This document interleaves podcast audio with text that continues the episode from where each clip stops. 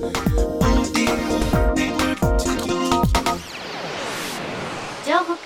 ディオニュース。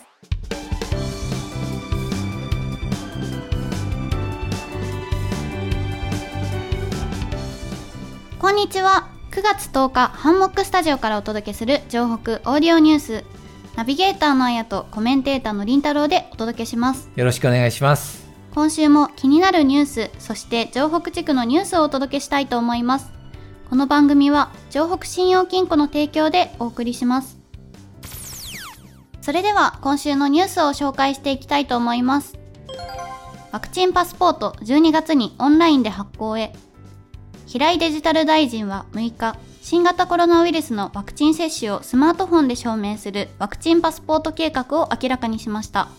スマホの画面に QR コードを表示させる形で年内に実用化する方針です。ワクチン接種証明がないと入れない国や地域がすでに出てきましたよね、はい。まあ現在日本では紙の証明書を発行していますがこれをデジタル化しようというのが政府の考えです。うん、確かに私もパスポートを申請した時受け取りまで1週間ぐらいかかった記憶があるのでワクチンパスポートも結構日数がかかるとしたらビジネスパーソンの急な海外出張などに対応が難しくなってきますよね。そうですね EU ヨーロッパ連合では共通のデジタルコロナ証明書の運用をすでに開始しているようです。一方日本でワクチンパスポートを発行するのは地方自治体ですが今はコロナ対応でどこも手一杯です。1日に発足したデジタル庁の手腕が早くも問われています。気になるのは国内でもこのワクチンパスポートを活用しようという声が上がっていることです。メリットもあると思いますが様々な理由からワクチンを接種できない方なども大勢いらっしゃいますよね。その方々が差別や偏見同調圧力を受けないようにする配慮も必要だと思います。人権に配慮したワクチンパスポートのガイドラインを示していただいて差別などが起こらないように実施をしていただきたいと思います。続いてのニュースはこちら高級会社が過去最高の販売台数を記録。日本自動車輸入組合は6日イタリアの高級車フェラーリやドイツのポルシェが1988年の統計開始以来過去最高の販売台数を記録したと発表しました。コロナの収束が見通せない中富裕層が海外旅行の代わりに購入しているとみられています。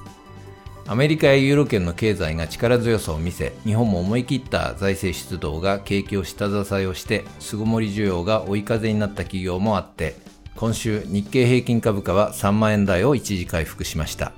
今年の4月以来約5ヶ月ぶりの3万円台でしたね。車を所有する必要はないと考える人が現代では増えているのかなと思っていたんですけれどもそんな中で高級会社がたくさん売れているというのは少し驚きです。自動車メーカー各社はアウトドアレジャーに使えて街乗りにも便利な高級 SUV を相次いで投入しました。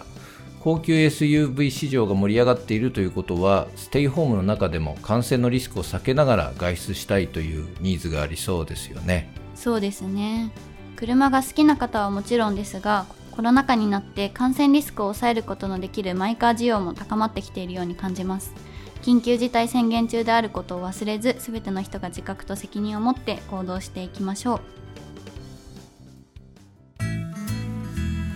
降り続いていた雨もいつの間にか上がりどんよりと暗かった空に七色の虹がかかる。雨が降るからこそ見える虹のように乗り越えて初めて見える景色があります。さあ一緒に傘を閉じて新しい景色を見つけに行きませんか？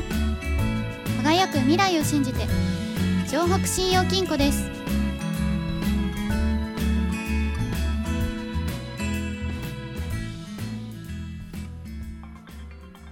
それでは城北地区のニュースです。日本初の女子プロサッカーリーグ WE リーグが12日に開幕します。優勝候補の一角として期待される日テレ東京ヴェルディベレーザのホームスタジアムは北区にある味の素フィールド西が丘なんです。開幕カードはなでしこリーグ覇者である三菱重工浦和レッズレディースとの対決。味の素フィールド西が丘で13時半キックオフです。開幕戦からいきなり優勝候補同士の戦いなんですね。そうなんです。チケットは発売早々全席完売ということで涙を飲んだ方もいらっしゃるんじゃないでしょうか。 DAZN や日本テレビの生中継もありますので僕も自宅で観戦をします。時間のある方ぜひ一緒に応援しましょ私も開幕の日を心待ちにしていました。とてもワクワクしますね。ディフェンダーでキャプテンの清水梨沙選手がとにかくかっこいいんです。一人でも多くの人に清水選手の素晴らしさを知ってほしいです。コロナ禍でのスタートは大変だったと思いますが WE リーグが軌道に乗ってプロサッカー選手が女性たちの夢の職業になれば競技人口も増えるはずです。選手たちにはぜひ勇姿を見せてほしいです。はい。本当にそうですねベレーザの皆さん初代チャンピオンを目指して頑張ってください。ここで城北信用金庫からのお知らせです。当金庫は東京ヴェルディ株式会社と9月12日に開幕する WE リーグに参加する日テレ東京ヴェルディベレーザに対するコーポレートパートナー契約を締結しました。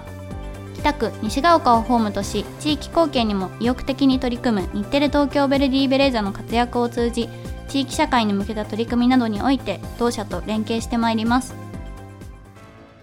今週の情報オーディオニュースは以上になります。アップルが15日に発表会を開催するとメディア向けに案内状が送付されたようですね。そうですね。例年この時期は iPhone の新モデルが登場するのですが去年の9月は iPhone の新モデルの発表なかったんですよね。そうですね。逆に皆さん驚いてましたけれども、はい、今年は新モデルの発表ありますかね？ねどうでしょう個人的にはそろそろ iPhone 変えたいなと思ってるので期待をしています。アメリカのメディアも iPhone に加えて Apple Watch の新モデルも出るんじゃないかと予想しているようですね。なるほど。私今自分の持っている iPhone の充電の減りがとっても早いのでバッテリーの持ちが良くなったりカメラの機能向上などに期待をしたいと思います。発表会オンラインで配信されるそうなので楽しみに待ちましょう。番組の感想やラジオの前のあなたが取り上げてほしいニュースなど様々なご意見を募集しています。宛先は and アットハンモックドット東京ハンモックはアルファベットで HANDMOCK です。詳しくは番組ホームページをご覧ください。たくさんのお便りをお待ちしております。それでは良い1週間をお過ごしください。お相手はあやとりんたろうでお送りいたしました。